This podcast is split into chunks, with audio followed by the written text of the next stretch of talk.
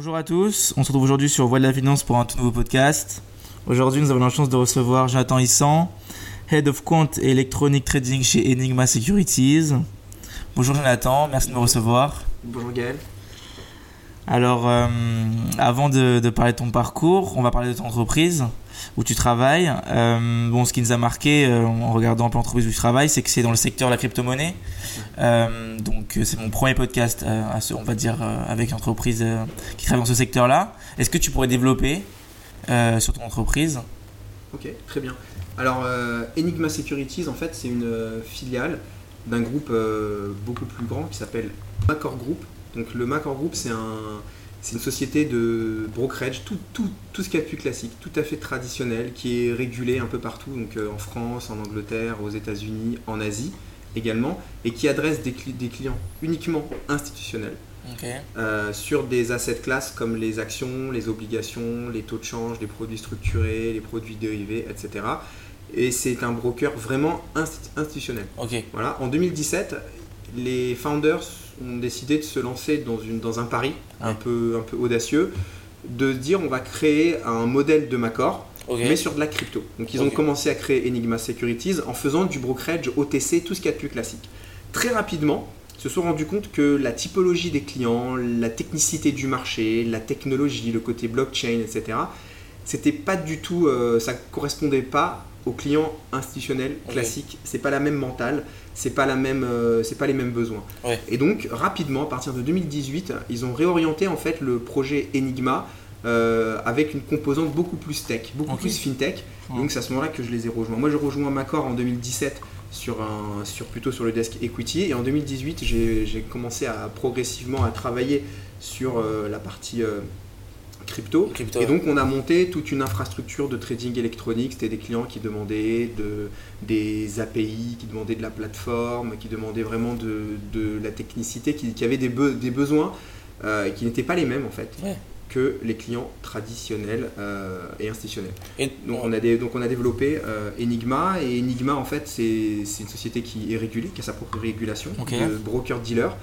Enigma actuellement c'est un, un liquidity provider, ça veut dire on fait du market making euh, pour nos clients. On, distribue, on construit une liquidité qu'on va distribuer à nos clients sur euh, les différentes cryptos. Actuellement on, on, adresse une centaine de, de paires de cryptos sur euh, différentes blockchains et sur différentes fiat aussi. On traite du dollar, de l'euro, de la livre sterling, etc.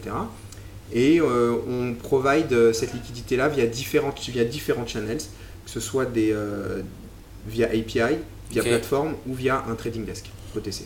Et donc, euh, donc le, virage il a été pris, euh, il a été pris très enfin, récemment, on va dire 2007-2018. Comment est-ce que toi tu vois l'impact de la crypto-monnaie aujourd'hui dans la finance?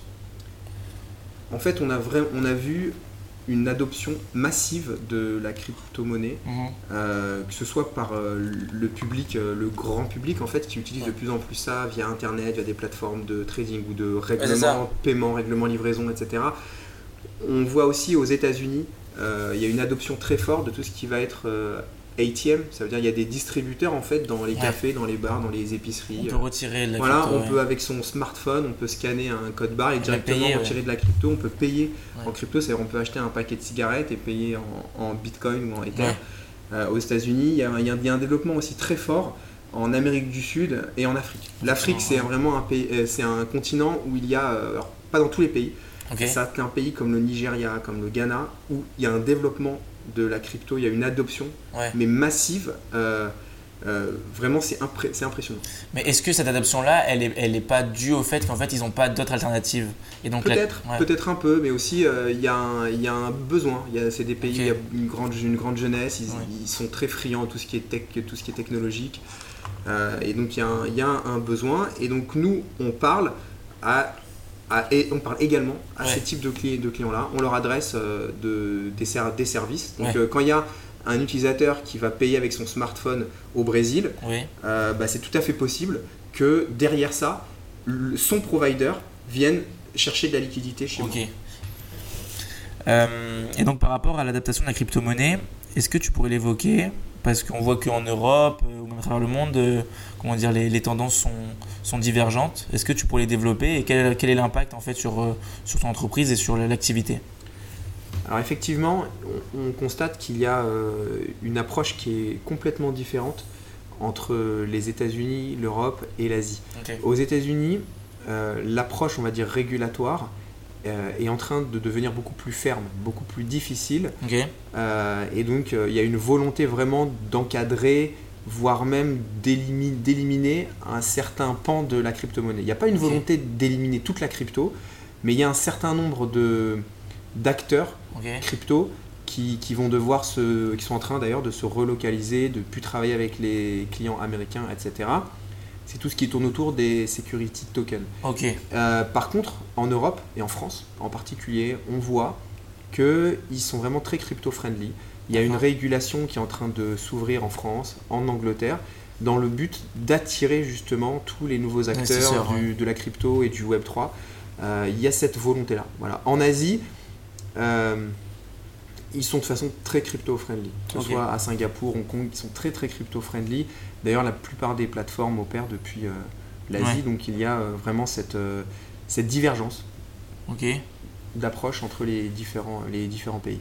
Et l'impact sur, mon, sur, notre, sur notre clientèle ou sur notre business, eh ben, c'est un impact qui est, qui est fort, puisque nous, on est une société qui est régulée, euh, régulé FCA, donc UK, euh, et régulé aussi FinCEN aux US. Et donc, euh, nous, en tant qu'acteurs régulés, et on travaille qu'avec des institutionnels, donc pas avec des particuliers, ah, on est assez protégé. Cela étant, on doit quand même faire très attention puisque notre process de, de, de régulation nous oblige à changer à mettre à jour à chaque fois notre procédure de KYC, de onboarding par rapport aux clients. Il y a certains clients avec lesquels on ne peut plus travailler, par exemple. Il y a certains clients où on leur dit écoutez, on ne peut plus opérer avec vous puisque vous êtes sur le sol américain. Euh, il y en a d'autres qui se disent bah, ok, bah, on ouvre une filiale à ce moment-là en Europe, en France. Euh, et on va pouvoir continuer à opérer. Il y a certains, certains coins qu'on ne peut plus traiter aux US. Oui, bah oui, ça, ça, Voilà, euh, donc il y a, il y a, on doit être toujours euh, au, au, fait de toutes les nouveautés, toutes les nouvelles régulations. C'est un milieu qui change, c'est un milieu qui bouge.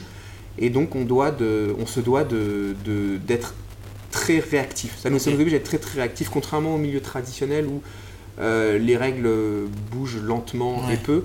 Là, c'est des règles qui bougent vite est fort et donc on doit s'adapter, on doit vraiment être souple euh, sur le manche. Et euh, moi j'aimerais revenir sur euh, deux finalement deux critiques qui vont à l'encontre de la, crypto-monnaie. J'aimerais bien qu'ils répondent. C'est la première, c'est la spéculation.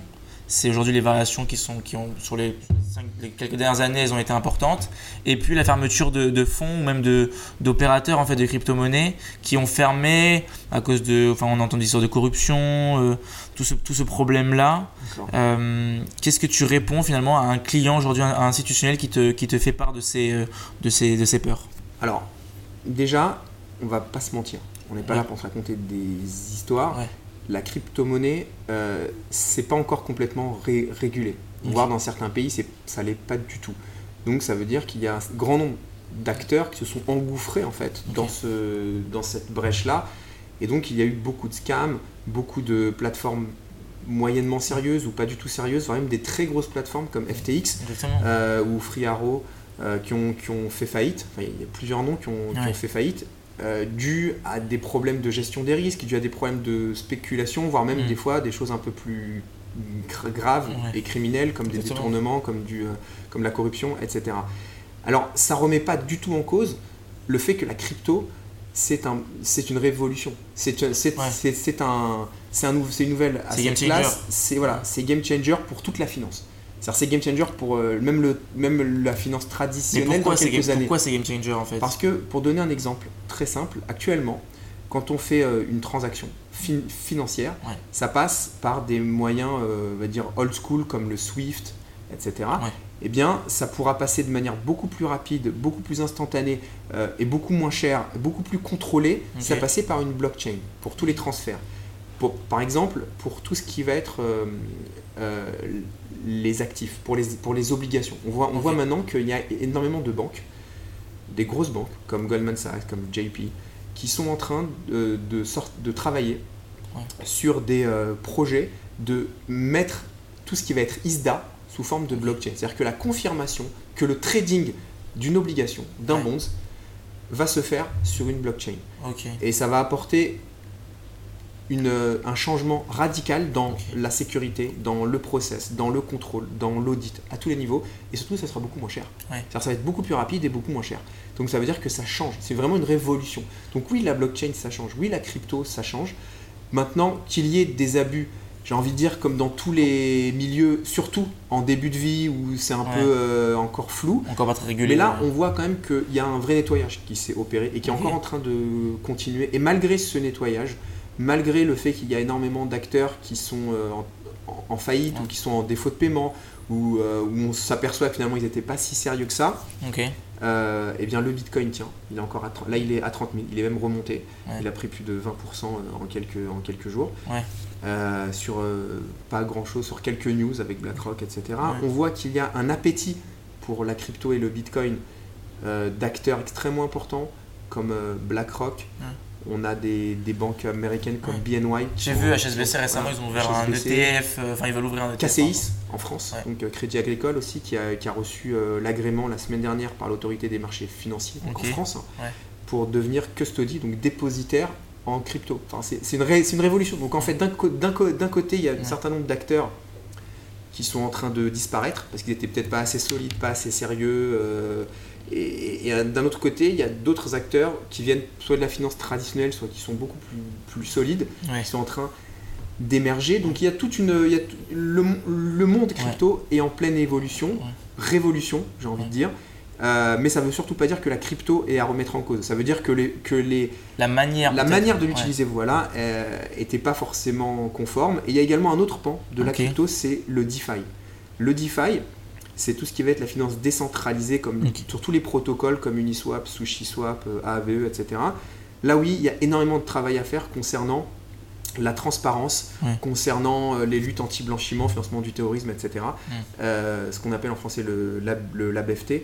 Oui, là effectivement, il y a un très gros travail à faire qui est en train de s'opérer, mais qui est un peu plus, plus long parce que donc, par construction, ces protocoles DeFi sont anonymes, complètement dark.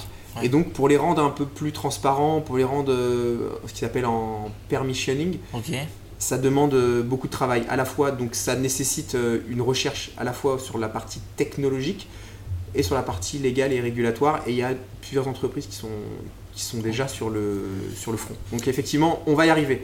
Et ça, et ça va révolutionner. Voilà. Mais ça prend, ça prend du temps. Moi, j'ai une, une autre question, c'est par rapport finalement à la pluralité des crypto-monnaies qui existent. Euh, Est-ce que ça aussi, ça pose pas un problème dans la mesure où euh, vous en opérez, j'ai entendu, enfin, tu m'as dit plus de 100 euh, ou, ou une centaine. Et avoir 100 crypto-monnaies, est-ce que c'est vraiment nécessaire? Alors actuellement, je crois que dans le monde, il y a des dizaines de milliers de Ouais. crypto-monnaies. Nous, nous, on n'en traite que 100, on traite les plus importantes et les plus sérieuses. Il faut savoir que chez Enigma, en tant que société régulée, Ouais. issue d'un groupe qui est régulé, notre process en interne pour pouvoir euh, onboarder donc une nouvelle, Crypto. cri- une nouvelle crypto, ça repose sur trois critères. Le premier critère, c'est euh, sur quoi repose cette crypto-là. Donc on fait toute une analyse fondamentale. En fait, il y a un analyste chez nous qui est à Londres euh, qui fait une analyse fondamentale sur la crypto. Quelle est l'entreprise qu'il y a derrière? C'est quoi le c'est quoi le business plan? Sur quoi ça repose, etc. Ensuite, on doit faire une, une analyse de la liquidité. Qui traite? Sur quelle plateforme ça s'échange? Qui sont les acteurs qui traitent cette crypto-monnaie, etc. Si c'est une crypto-monnaie qui est, c'est un meme par exemple ou un shitcoin qui est échangé que sur une ou deux plateformes de, en DeFi, Ouais. c'est certain qu'on ne pourra pas y aller. Une fois qu'on a identifié donc toutes les sources de, liqui- de liquidité, Ouais. on doit nous faire une analyse quantitative avec des backtests, etc. pour voir si on arrive à construire une, liquide- une liquidité. J'arrive à construire un order book, etc. Et une fois qu'on y, qu'on y arrive, on doit s'assurer qu'on puisse faire le settlement, donc qu'on puisse recevoir et envoyer ces coins-là sur notre, sur notre euh, système de wallet. Donc Ok, chez Enigma, ouais. on utilise un système qui s'appelle Fireblock, qui, est, qui est très très connu, qui est très sécurisé. Et si on arrive à avoir un wallet, eh bien on peut y aller. Si malgré tout on n'arrive pas à avoir un wallet ou que Fireblock nous donne des warnings, euh, les wallets sont pas Ouais. complètement sécures ou, euh, ou, ou même chez eux, ils n'ont pas onboardé cette crypto-là, clairement on pourra, on pourra pas le faire. Donc on, on le fait- on ne le fait pas. Alors quant à la diversité des crypto-monnaies, c'est évident qu'il y a un effet d'aubaine, effet Ouais, opportuniste, où tout le monde va On commencer à sortir des crypto-monnaies, les ouais. ICO, etc. On est en train de voir aussi énormément de cryptos qui sont en train de disparaître. Et aussi un certain nombre de cryptos qui sont en train de se faire requalifier en tant que security token. Ok. Donc ça change énormément. Et de toute façon, à la fin, il ne va rester que les cryptos qui vont être euh, les plus utilisés, les plus stables Ouais. et, lesquels, et, et sur lesquels on a des vrais projets. Parce que ce qui drive vraiment la crypto, c'est la solidité des projets tech derrière. Il y a une blockchain, par exemple, pour donner un exemple assez Ouais. concret à nos auditeurs, il y a une blockchain qui s'appelle le Polkadot. D'accord? Sur cette blockchain-là, il y a tout un concept de parachain, de projet en parachain, etc., avec des bridges sur d'autres blockchains, etc. Et cette blockchain-là, effectivement, elle propose une révolution au niveau de la blockchain. Elle, elle a, à mon sens, en tout cas, l'une des meilleures blockchains actuelles en Ok. 2023.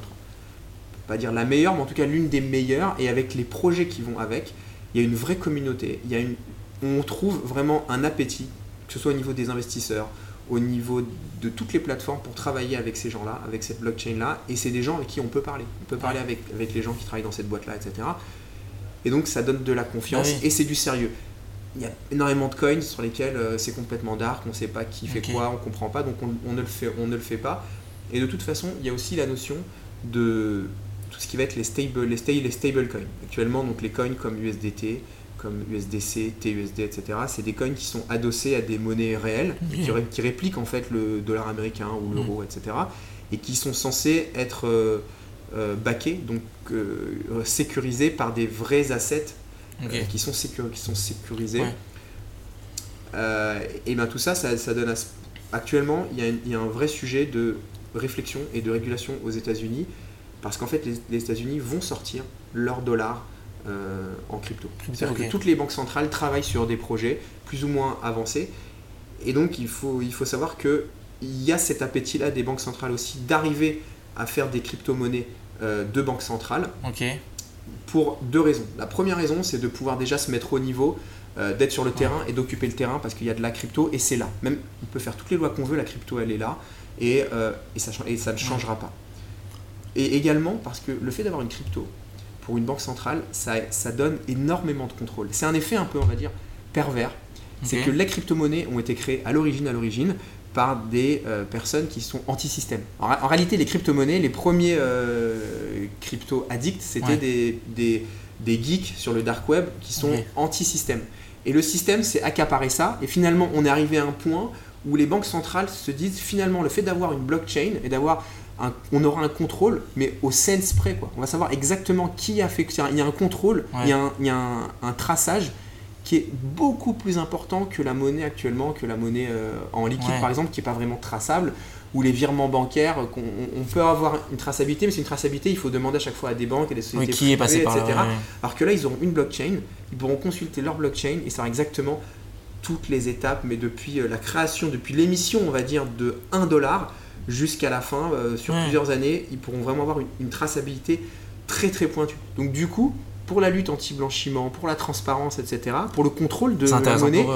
c'est intéressant. Donc du coup, l'effet euh, de- du dark web euh, anti-système, ça s'est retourné en fait, et finalement, c'est devenu un truc qui est extrêmement capitalistique Ouais, et, et extrêmement système. quoi. Euh, bon, maintenant on va venir, on va revenir un peu sur ton parcours. Ouais. On va se demander comment est-ce que, enfin, tu vas nous expliquer comment est-ce que tu as fait pour arriver ici. Donc, où est-ce que tu as étudié? Alors, moi j'ai fait mes études à Dauphine. Après le bac, j'ai fait, j'ai fait une formation maths, donc maths appliquée aux sciences sociales à Dauphine. Euh, donc j'ai commencé maths euh, et rapidement je me suis rendu compte que euh, le, le système universitaire, ça veut dire le fait d'avoir très peu de cours, une grande, une grande liberté, c'était peut-être pas très adapté à ma personnalité. Donc j'ai voulu trouver une formation qui était plus, plus stricte, avec, un, avec un planning un peu plus rigoureux. Donc j'ai fait MIAGE à. Dauphine, je suis parti en maths info et euh, en apprentissage. Donc en alternance pendant deux ans au rythme de un mois en entreprise, un mois, euh, un mois fac. Et donc ce qui faisait que je faisais en un mois les courses que les autres faisaient en deux mois en classe avec une classe d'une vingtaine d'élèves. Du coup c'était très, c'était très, euh, très strict avec des horaires euh, assez denses et moi ça me convenait bien. Donc c'était assez encadré. Et finalement en apprentissage je suis rentré au Crédit Lyonnais. C'était à l'époque en 2002, je travaillais au Crédit Lyonnais euh, sur euh, le projet de la fusion Crédit Agricole. Et j'étais, dans une équipe qui était en charge de euh, faire la migration en fait des systèmes d'information de front office, middle office et back office entre les deux banques. quoi. Donc c'était des systèmes complètement différents et donc mon rôle à moi ça- c'était de, à l'époque c'était de faire des, des scripts qui, qui était chargé de déverser la data euh, d'une, euh, d'un système vers l'autre. Et donc j'ai pu parler avec des opérateurs de marché, Ouais. avec des vendeurs, la- avec toute des la chaîne, structureurs, ouais. ouais, toute la chaîne, des gestions du risque, etc. Et pendant deux ans, euh, j'ai vraiment vécu la fusion euh, par, euh, par la tuyauterie en fait. Et donc ça m'a donné envie de continuer. Et dès le début, tu voulais faire de la finance? Non, non, non, je suis tombé dans la finance en fait par accident puisque c'était le, c'était le stage que j'ai trouvé. Ok. Ah, c'était vraiment. Voilà. C'est le stage que j'ai trouvé. Moi, j'ai- j'aimais bien l'informatique au début, je voulais me diriger vers de l'informatique. Et j'ai trouvé ce stage-là, Crédit- enfin, ce, cette- ouais. cette, euh, ce contrat d'apprentissage euh, au Crédit Lyonnais, qui allait devenir plus tard euh, Cassib. Quoi. Ok. Et, et je, et donc c'est là-bas que j'ai appris la finance, c'est là-bas que j'ai pu parler avec des traders, avec des vendeurs, avec des structureurs sur différentes classes d'actifs. Et dans le cadre d'une fusion euh, entre deux groupes euh, importants en France, et donc euh, j'ai vraiment euh, apprécié. J'ai aimé, j'ai aimé le, le métier, j'ai aimé le, le côté... euh, Il y, a- il y a un côté... Tous les jours, il se passe des nouvelles choses. Il y a Ouais. un côté un peu adrénaline aussi qui, est- qui m'a un peu charmé. Et donc, euh, j'ai poursuivi avec un master, euh, un MBA euh, en finance et j'ai Ouais. travaillé ensuite à la, à la BNP où j'étais trader en dérivés de crédit. ça, tu parles d'adrénaline et en fait, ça t'a tourné vers le. Voilà, par le Le trading. Donc, j'ai fait du trading après pendant un an à la BNP en, cré- en dérivé de crédit. Et puis après, je suis revenu au Crédit Agricole, du coup, qui avait déjà fusionné. Et j'ai commencé dans une équipe de pricing et analytics en salle de marché. Et euh, je suis monté ensuite en, en trading jusqu'en 2012. Donc en 2012 en trading, euh, moi j'ai j'occupais le poste de trader euh, exotique. Sur indice. Donc c'était du trading sur des produits un peu com- Ouais, plus complexes. complexe, ouais, c'est ça. Complexes, voilà, c'était des options complexes sur les indices. Donc moi je faisais le book sur l'Eurostox. Euh, 2012, donc il y a eu, comme tout le monde sait, le, le plan de restructuration suite à la crise, etc. Donc toute la salle de marché equity a été fermée. Ok. Et donc euh, moi je suis parti au Luxembourg dans un hedge fund Ok. où j'ai été- où j'occupais le poste de directeur et j'étais responsable donc du trading euh, equity dans, ce, dans ce hedge fund là. Et j'ai passé trois ans dans ce hedge fund au Luxembourg. Donc c'était euh, c'était un hedge fund où on faisait principalement du trading électronique, c'est-à-dire du trading algo. On faisait des algos de HFT sur les options. Ok, et donc comment est-ce que le. Pour, pour me comprendre, comment est-ce que le, le trading algorithmique il change, il, enfin, il change par rapport au trading, on va dire, plus conventionnel Traditionnel. ouais, traditionnel Alors, ce qu'il faut, ce qu'il faut savoir, c'est que même le trading conventionnel actuellement, derrière, il y a toujours du trading électronique parce que on passe beaucoup par des plateformes, etc. Quand on passe un ordre sur une plateforme, bah, ça va passer en électronique. Il y a des algos derrière qui vont travailler l'ordre. Euh, le trading, moi j'ai vécu un peu cette, euh, ce, chan- ce changement entre le trading qui était tout euh, à la voix et qui est Ouais. passé vraiment en électronique. Le trading électronique, maintenant, c'est devenu quasiment euh, 95%, on va dire, du, du, Du trading, volume, ouais, ouais, ouais. du trading sur les equity Ok. et sur le change. Sur la partie taux, c'est un, un peu moins. Ok. Sur le taux, ça reste encore un marché assez traditionnel. Mais le, le- le marché action, le marché de change et évidemment le marché crypto, Ouais. c'est des marchés qui sont quasiment 100% Et maintenant donc, en électronique. Qu'est-ce que tu fais? C'est quoi les, les, les tâches un peu quand tu es en. Alors, les tâches d'un trader électronique, Ouais. ça va être de, déjà de, de créer, en fait, de conceptualiser des algorithmes. En fait, ça, de- ça nécessite des compétences à la fois en mathématiques et en programmation. Parce qu'un trader électronique, un trader algo qui, qui, pro, qui programme pas, c'est un peu, un peu compliqué. Donc il faut qu'il puisse programmer les idées qu'il va avoir. Donc on va passer par des langages euh, comme Python, etc. Comme R, MATLAB. On doit avoir des compétences en programmation, en mathématiques et en trading. Donc il faut pouvoir euh, programmer, pouvoir faire ce qui s'appelle du backtesting, donc travailler avec de la data historique, avec des Ouais. providers de data pour pouvoir rejouer la stratégie Ouais. dans le passé, calibrer les différents modèles Ouais. et pouvoir euh, valider ça. Une fois que c'est bien validé, eh bien, il faut pouvoir, le, tra- le trader doit pouvoir discuter avec, des, avec les techs pour pouvoir implémenter ça en production. Une fois que c'est en production, le trader déjà continue toujours sa recherche. On fait toujours une partie de recherche, on cherche toujours à améliorer, Ouais, toujours à reback-tester, etc. Et en production, bien, il faut suivre ce qui se passe en production. Il faut pouvoir avoir euh, Changer de stratégie peut-être modifier les stratégies exactement, pouvoir recalibrer les différents modèles selon ce qui se passe sur euh, les marchés, pouvoir réagir, allumer celle-là, éteindre Ouais. celle-là, euh, pouvoir changer certains paramètres en fonction de ce qui se passe, en fonction de la volatilité, en fonction des ouais. volumes.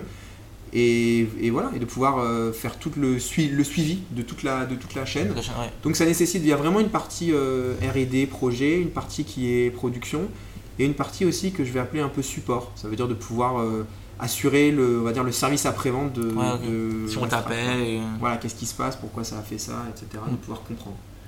et, et donc, donc tu as, fait, as travaillé dans un hedge fund. Et après, Après ce hedge fund, je suis venu en Israël, j'ai fait la Aliyah en 2015. ok, Euh, je travaillais chez Barak Capital. ok. Euh, T'étais aussi Chez trader Barak, trader algo, je faisais la, la, la même chose à la virgule près que ce que je faisais au, Lu- au Luxembourg. C'était du trading algo sur, euh, sur les options européennes. Alors chez Barak, j'ai tra- je travaille beaucoup sur le marché suisse, sur le DAX et sur l'Eurostox. Euh, donc j'ai implémenté là-bas certains modèles d'arbitrage. Ça a duré à, à peu près un an.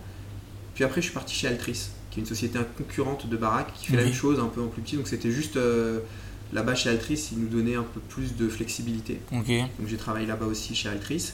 Et puis j'ai rejoint euh, le groupe Macor en, Ok. 2010 en 2017. ouais, en juin 2017, au début sur un projet equity, sur, Ok, c'est sur- ça, exactement. sur euh, un produit à peu près similaire.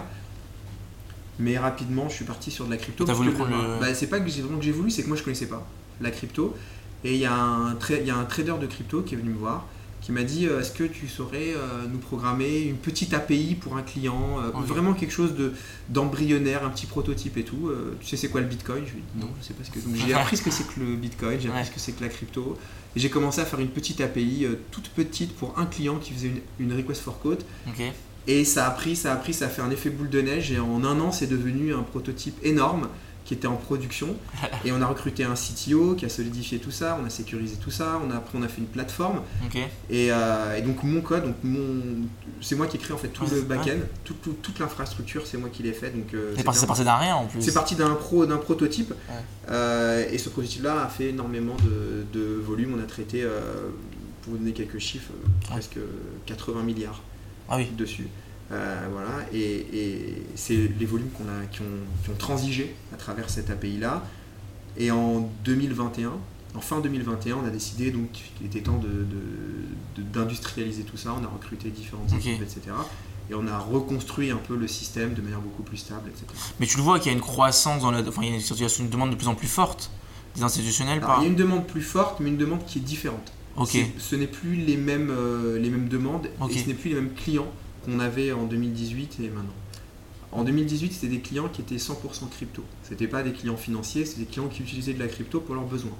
Paiement de processeur, ATM, euh, fonds de pension, etc. C'est des personnes qui utilisaient de la crypto et ils ont un besoin de crypto et donc ils venaient se sourcer chez nous. Euh, maintenant, on voit de plus en plus de, de banques euh, digitalisées. On adresse aussi euh, différentes plateformes. On distribue notre liquidité sur des plateformes. On distribue notre liquidité à travers également euh, des hedge funds, donc il y a maintenant des fonds d'investissement. Est-ce que vous, vous détenez la crypto? Non, vous, Non, non, nous, vous agissez on comme une sorte d'intermédiaire en fait. Voilà, nous on Ok. fait que de l'achat-vente. On fait du, on fait le marché pour eux. C'est-à-dire que moi je leur distribue des prix, achat et vente. Ah, c'est vous faites broker euh, Alors, pas, com- pas complètement, puisque un broker-dealer, en fait, la différence entre un broker-dealer, c'est comme ça que Enigma a commencé, c'est que je prenais le trade, je le mets chez Binance, par exemple, et je dis au client, voilà, je te facture euh, 1%, euh, un certain pourcentage, un frais. Donc ça, c'est du, bro, c'est du brokerage. Nous, ce qu'on fait, c'est qu'on est, on a un dealing desk. C'est moi qui achète, c'est moi qui vends, Mm. et j'ai des stratégies de couverture derrière. C'est-à-dire que le client, il veut vendre, bah, il vend, il veut acheter, il- achète. Après, c'est mon problème, à moi de couvrir les. Ok. d'offsetter les risques, etc., et d'optimiser. Donc c'est un peu différent. Voilà, c'est un peu, c'est même complètement différent, puisqu'on face en termes de risque et en termes de, de stratégie, c'est plus du tout pareil.